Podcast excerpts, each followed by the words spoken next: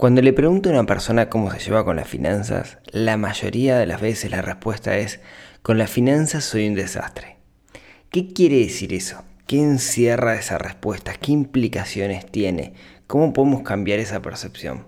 De eso vamos a hablar en este nuevo episodio del podcast de Neurona Financiera. Un, dos, tres, cuatro.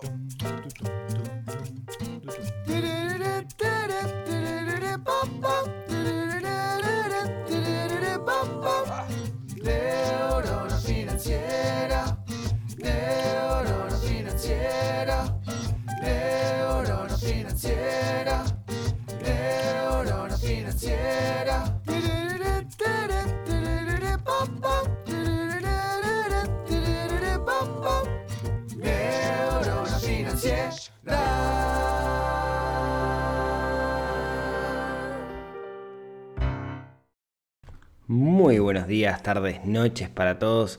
Bienvenidos a un nuevo episodio del podcast de Neurona Financiera.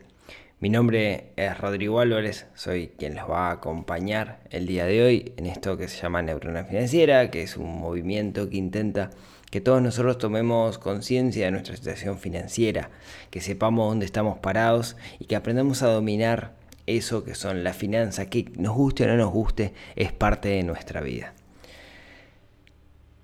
Hoy un episodio producto de alguna forma de, Les cuento si quieren para hacerlo más fácil. Estuve de vacaciones estos días y una de las cosas que hice en las vacaciones fue estar lo más desconectado posible. Y en particular definí como muchas reglas dentro del correo electrónico, que es el, medio favorito de comunicación que tengo, para que llegaran eh, todas las consultas, que son muchas de, personas de Neurona, llegaron a una carpeta. Volví de las vacaciones y me puse a ver la carpeta. Y muy, noté un patrón. Muchas personas que me preguntan cosas comienzan con la frase, soy un desastre en las finanzas personales. En realidad dicen, soy un desastre en finanzas, soy un desastre con esto. Y creo que, que, que decir eso nos da un montón de información y eso quería hablar. De hecho, cuando, cuando trabajo con personas en el uno a uno, a, modo de, mentoría en finanzas, yo les hago esa pregunta, ¿no? Yo les digo, bueno, ¿cómo te llevas con las finanzas? E, es como la primera pregunta que hago siempre.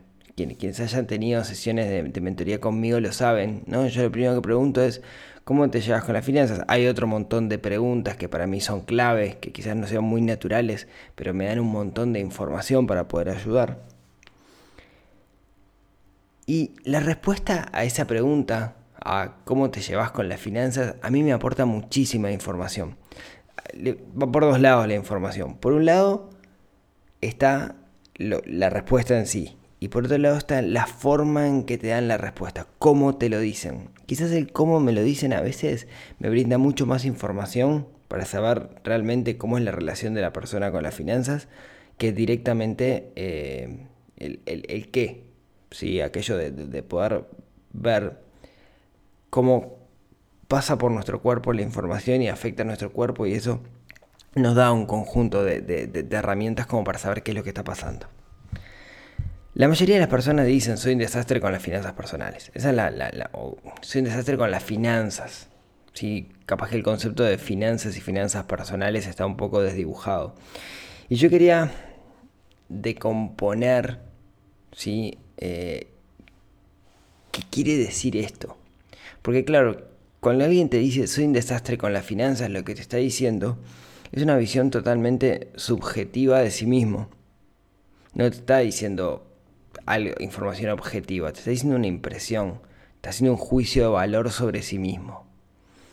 Entonces, yo no me puedo quedar con un juicio de valor. Me aporta información, seguro, me aporta muchísima información, porque es como la visión que la persona tiene de sí misma y va a actuar en función de esa visión. Pero, pero, creo que si intentamos llevar ese soy un desastre en las finanzas personales a cosas objetivas, ahí vemos y ahí veo, digamos, en, la consulta qué es lo que puedo trabajar, ¿sí? qué es lo que tenemos que trabajar. Entonces, yo la pregunta que le hago es, bueno, para, vos me decís que sos un desastre con las finanzas personales, pero ¿qué, qué significan las finanzas para vos? ¿no? Esa es la siguiente pregunta. ¿Qué, qué es esto de las finanzas? Y, y, ahí enseguida, usualmente la respuesta no es que son las finanzas, sino la respuesta es el problema en sí, o el principal problema. Por ejemplo, algunas típicas respuestas que recibo es, ah, bueno, eh, sí, lo que pasa es que yo no llego a fin de mes, ¿no? Entonces, sé que cuando el problema es yo no llego a fin de mes, usualmente tenemos que trabajar sobre la administración, tenemos que trabajar sobre el registro de gastos, sobre ver cuáles son los ingresos, los egresos, quizás el endeudamiento, etc. Si la persona me dice, no, mi problema es que yo necesito ganar más dinero, acá es un poco más complicado, porque ya hizo un veredicto, ¿no? O sea, es como ir al médico y decirle al médico, eh, dame tramadol, ¿no? Dame una aspirina. Le está diciendo cómo solucionás el problema. Y, en realidad quizás siempre está bueno ganar más dinero, pero quizás no sea la solución al problema que tenés hoy. Te estás enfocando en la solución y no te estás enfocando en, en el problema. ¿sí? Capaz que estás solucionando un problema que no tenés. Capaz que no es totalmente necesario ganar más dinero. Siempre está bueno, siempre ayuda a ganar más dinero, pero hay que ver a qué costo. Entonces, cuando la persona viene y me dice, no, lo que pasa es que tengo que ganar más plata, primero tengo que ir para atrás. Porque no necesariamente ganando más dinero es que se soluciona el problema. Hay otras personas que, no, lo que pasa es que estoy parado arriba de tarjeta de crédito todo el tiempo y uso la tarjeta. Y, y ahí Quizás lo que haya que hacer es trabajar sobre entender cómo funciona bien la tarjeta de crédito, entender nuestra situación actual con la tarjeta. Quizás haya un problema de endeudamiento y lo que tenemos que hacer es trabajar sobre ese endeudamiento para ver cómo, cómo liquidarlo, ¿sí? cómo salir de deudas, trabajar sobre la sensación que nos causa el, el estar endeudado. Después, otra persona, no, yo la verdad que es un desastre con las finanzas personales. Bueno, ¿por qué? No, porque en realidad tengo plata para invertir y la tengo parada en el banco. Esta es típica. Esto es típico, ¿no? Eh, ahí, digamos, lo que, lo que yo suelo hacer es entender el, el objetivo de la inversión, que muchas veces no se tiene y hay que tener un objetivo, eso lo he comentado en varias oportunidades. Entonces, buscamos hacer un análisis sobre cuál es la razón para invertir y en función de eso entender cuáles son los mecanismos que hay en el mercado para poder invertir ahí. ¿sí? Y entender también cuál es la rentabilidad y el riesgo, que muchas veces no se, no, se tiene en cuenta, digamos. Eh, después hay, hay otro, otro, otra respuesta típica cuando pregunto, digamos, por qué eso es un desastre con las finanzas personales. Esta súper típica es, no, no importa cuánto gane, me gasto todo. Esa, esa respuesta eh, yo acá lo que les aconsejo siempre es, terminar haciendo el, PFP porque en realidad lo, que hay es una falta de objetivos y, el PFP, el programa de formación, lo que te permite eh, es construir un plan financiero personal para esos objetivos, ¿sí? que es un objetivo en el corto, en el mediano y en el largo plazo. Porque cuando vos en realidad estás viviendo el día, estás viviendo en piloto automático, lo que necesitas es apagar el piloto automático y tomar las riendas. Y eso justamente es lo que busca hacer el, plan financiero personal. Las casuísticas son miles. Está el emprendedor que tiene... Eh, eh, no tiene salario, sino que tiene ingresos que no son eh, recurrentes, entonces depende mucho de cómo le va la facturación y cómo maneja eso, y ahí se siente que pierde el control y por eso se siente un desastre, etc. Como ven, hay mil, mil, mil casuísticas pero todo lo llevamos a la idea de que yo no soy bueno en las finanzas. Y cada, cada caso se, resuelve de una forma distinta, no hay una fórmula mágica. ¿sí? cuando yo hice el plan financiero personal, lo que busqué es tomar digamos, la mayor cantidad de, casuísticas posibles, pero lo que busca digamos, ahí en, en el programa es justamente definir objetivos y alcanzar los objetivos. Y lo que busca es que nosotros cambiemos como nuestra relación con el dinero, cómo nosotros percibimos el tema del dinero. Y acá viene lo que yo quería compartir el, día de hoy, no, no era la idea de charlar un poco del PFP, se me fue la mano, pero cuando yo digo soy un desastre con el dinero, estoy haciendo un juicio de valor y me termino convenciendo a mí mismo de que soy un desastre con el dinero. Y cuando yo me convenzo que soy un desastre con el dinero, soy un desastre. Ya está, ya fue, no hay nada que pueda hacer al respecto. Total, es un desastre, soy un desastre. Y, que como que me juzgo y al juzgarme, al mismo tiempo me condiciono. ¿sí? Por ejemplo, la, la, PNL, ¿no? la aprobación neurolingüística, habla mucho del poder que tienen las palabras sobre nosotros mismos. Cuando nosotros decimos, ah, eh, soy tal cosa, en realidad me termino convenciendo a mí mismo de que soy tal cosa. Entonces tenemos que tener mucho cuidado con los juicios de valor que nosotros hacemos. ¿sí? Eh, no es, digamos, si bien, no, ¿cómo decirlo? si bien no es una ciencia exacta, hay una realidad que la imagen que construimos de nosotros mismos afecta a nuestro propio comportamiento. Seguramente hay algún estudio psicológico que, habla al respecto. Yo lo he leído en, varios lugares. ¿sí? Entonces, tenemos que tener mucho cuidado con los juicios de valor que hacemos de nosotros mismos. Aplica tanto a las finanzas como aplica a cualquier otra cosa. La frase, soy un tarado, te terminas convenciendo que sos un tarado. deja de hablar más de vos mismo, así como no hablarías mal de una persona que querés mucho, querete vos mucho y no hables mal de vos mismo. Dicho esto, con respecto a las finanzas, ¿sí? no me quiero ir de tema. Está, ok, no soy bueno en las finanzas. Admito que no soy bueno en las finanzas. Pero en vez de decir soy un desastre, lo que tengo que hacer es cambiar el enfoque. ¿Cómo cambio el enfoque? Bueno, lo primero que tenemos que entender, lo primero y lo más importante, es que a nosotros los seres humanos nadie nunca jamás nos enseñó finanzas personales. A menos que vengamos de un entorno familiar donde se hablara mucho de ese tema en la familia, en la mesa, nadie nos enseña finanzas personales. Entonces, no es que seamos un desastre, es que nunca aprendimos finanzas personales, porque ni en primaria, ni en secundaria, ni en terciario, ni en el doctorado, ni en el máster, ni en lo que quieras, nadie nos enseña finanzas personales, nadie nos enseña bien a gestionar el dinero. De repente nos enseñan algo técnico, pero en realidad eh, eso no es finanzas personales. Va mucho más allá, es mucho más holístico, mucho más complementario de, la evolución como ser humano. En ese sentido, eh, ahí viene el cambio de enfoque. ¿sí?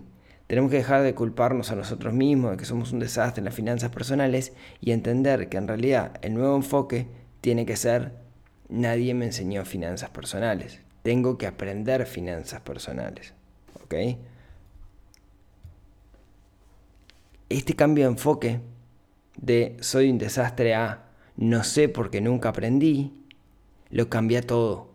Porque lo permite, me permite ponerme en una situación mental, en un mindset de aprendizaje. Y acá, acá quiero, quiero, quiero contarles algo que me parece que es sumamente relevante.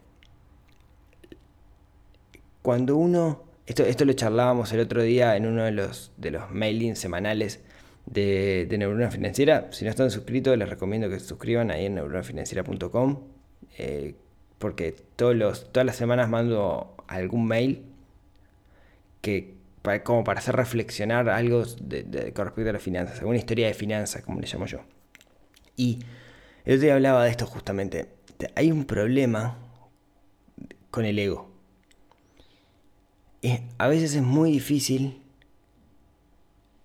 ponerse en el lugar de, aprendiz, ¿sí? ese lugar de eterno aprendiz para aprender cosas cuando uno en otro aspecto de la vida le va bien. En particular esto suele pasar con los profesionales. Muchas de las personas con las cuales trabajo son profesionales, ¿sí? que les va bien, ganan mucho más que la media, muchísimo más que la media. Pero muchos de ellos, ¿sí? y esto le pasa mucho a los profesionales, en realidad no tienen unas finanzas personales saneadas. Ganar mucho no es sinónimo de tener buenas finanzas personales, nos tenemos que sacar eso de la cabeza. A veces uno gana, ganar mucho dinero implica que te puedas mandar muchas cagadas.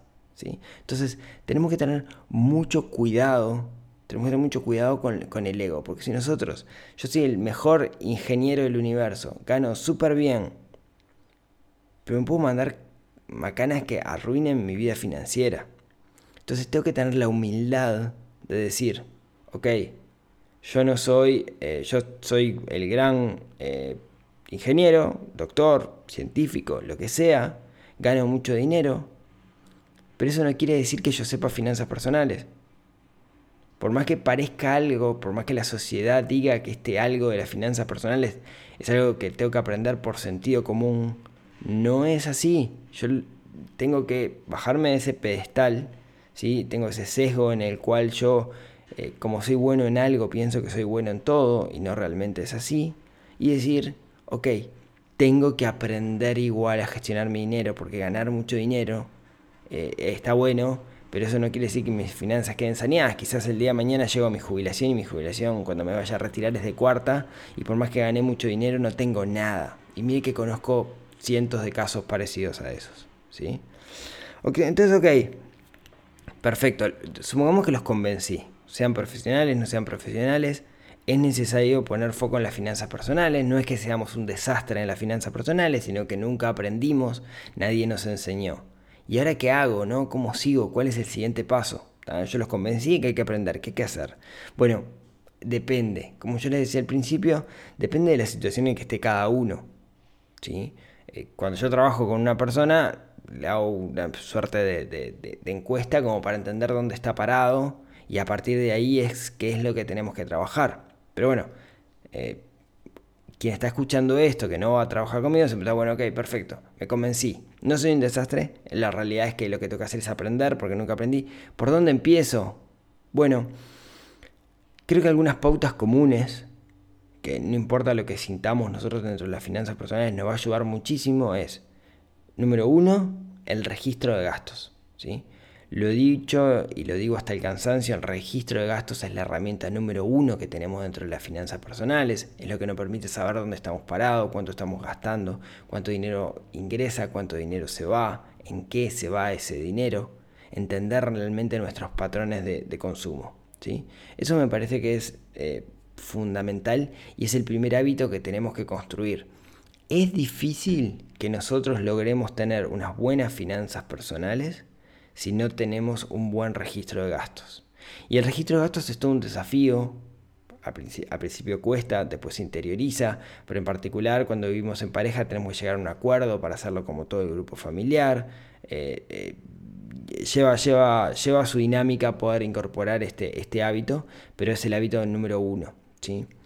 Y lo voy a decir hasta el cansancio. Segunda cosa que podemos implementar en esto de, bueno, ¿por dónde empiezo? es el armar un presupuesto. En particular ahora que estamos en los primeros meses del año, el primer Q del año, mientras grabo esto, me parece que es fundamental, lo podemos hacer siempre en realidad, no necesariamente lo tenemos que hacer a principio de año. ¿Qué es el presupuesto? Es ponerle intención al dinero. Es decir, ok, lo que voy a gastar de acá en adelante, ¿sí? lo que voy a gastar el año que viene, o el próximo año, o de acá a fin de año, estimo que va a ser esto. Cuando yo hago esa estimación, es cuando veo la realidad de la cantidad de gastos que voy a tener y me doy cuenta de que quizás estoy viviendo o quiero vivir por arriba de las posibilidades o que no voy a tener margen para ahorro. El presupuesto entonces eh, no es solamente intentar hacer una predicción de futuro, sino que es poner intención al dinero. Ya presupuesto a un nivel más avanzado, lo que tengo que hacer es seguir las reglas del presupuesto y no pasarme. ¿sí? Y si me paso, tener que mover dinero de un lugar para otro. Y otro, otro concepto que creo que lo, charlé también en uno de los mailings semanales es el estado de salud financiero. Yo le llamo estado de salud financiero a eh, eh, el equivalente a, cuando me voy a sacar sangre, me hace un análisis de sangre y me dicen, ah, este punto está así, este está así, este está así, este está así. Lo que busco, digamos, con el estado de salud financiero es saber cómo estamos parados. ¿Qué tiene en cuenta el estado de salud financiero? Mi patrimonio, o sea, el nivel de cosas que tengo. También tiene en cuenta eh, mi nivel de endeudamiento, ¿sí? ¿Cuánto, cuánto dinero debo, ¿sí? Y algunas cosas más como cómo es mi nivel de gastos, etc. ¿sí? Entonces, creo que esas tres cosas registro de gastos, presupuesto y tener un estado de salud financiero es una muy buena forma de comenzar. Lo interesante del estado de salud financiero, algo que me olvidé, es que lo, tenemos que hacer de forma periódica, ¿no? Yo determino cuál es mi estado de salud financiero, puede ser un episodio entero de estado de salud financiero, y al año siguiente o a los seis meses lo que hago es chequear de nuevo cómo está mi estado de salud financiero. Entonces lo que veo es si mejoro o empeoro. No, importa tanto la foto del momento, sino que importa la evolución. Si la evolución es positiva la evolución es negativa a lo largo del tiempo. ¿Bien? Entonces, registro de gastos para empezar, armar un presupuesto y, ver la evolución de nuestro estado de salud financiero. Con esas tres cosas voy a empezar a poner foco en las finanzas, a tomar conciencia y es un muy buen arranque, es una muy buena forma de comenzar. Si tuviera que decir una cuarta, me parece que la cuarta sería definir bien los objetivos financieros. Yo creo mucho en los objetivos financieros. Me cuesta pensar en no tener objetivos porque el objetivo es lo que guía todo, es lo que me dice si cualquier acción que hago está alineada con eso que quiero conseguir. Y por ahí comenzamos. Sí, por ahí comenzamos. Después de mucho más, obviamente, pero eso me parece que es la mejor forma de dejar de decir soy un desastre con las finanzas personales estoy tomando acción, estoy haciendo cosas para mejorar mis finanzas personales, estoy aprendiendo a gestionar el dinero y esto no es culpa mía, sino que es que nunca nadie me lo enseñó, ni en el sistema formal ni informal como la mayoría de las personas. Espero haberlos ayudado un poquito. Esta era la idea con, este, con este episodio. Muchísimas gracias, como siempre, por haberme escuchado hasta acá. Muchas gracias a todos los suscriptores en, en neuronafinanciera.com. Realmente eh, eh, estoy súper, súper agradecido eh, por toda la gente que se suscribe al, mailing y que me da feedback de, los mails. Muchas gracias y, y especial gracias a los miembros del PFP que, bueno, en la semana pasada estuvimos charlando un montón también sobre algunas cosas y situaciones que surgieron. Muchísimas gracias a las personas que me mandan consultas. Quiero que sepan que las últimas dos semanas no les di pelota porque estaba de vacaciones y tengo una bandeja de entrada desbordada. Voy a ver qué hago con eso. Eh, la, semana pasada lo único que trabajé fue con la gente del PFP. Y como siempre, muchas gracias a los que están escuchando esto, los que me agregan en su lista en, en Spotify, los que me agregan me ponen cinco estrellitas o las estrellitas que quieran en iTunes o en iBox o lo que sea. Muchas gracias por estar ahí del otro lado. Sin ustedes esto no sería lo que es. Y si tienen ganas, como siempre, nos vemos, nos hablamos, nos escuchamos el próximo miércoles con otro episodio que ayude a desarrollar esa neurona financiera que tenemos un poquito dormida y que tenemos la obligación de despertar para ser personas más plenas. Les mando un abrazo y nos vemos la semana que viene. Chau, chau.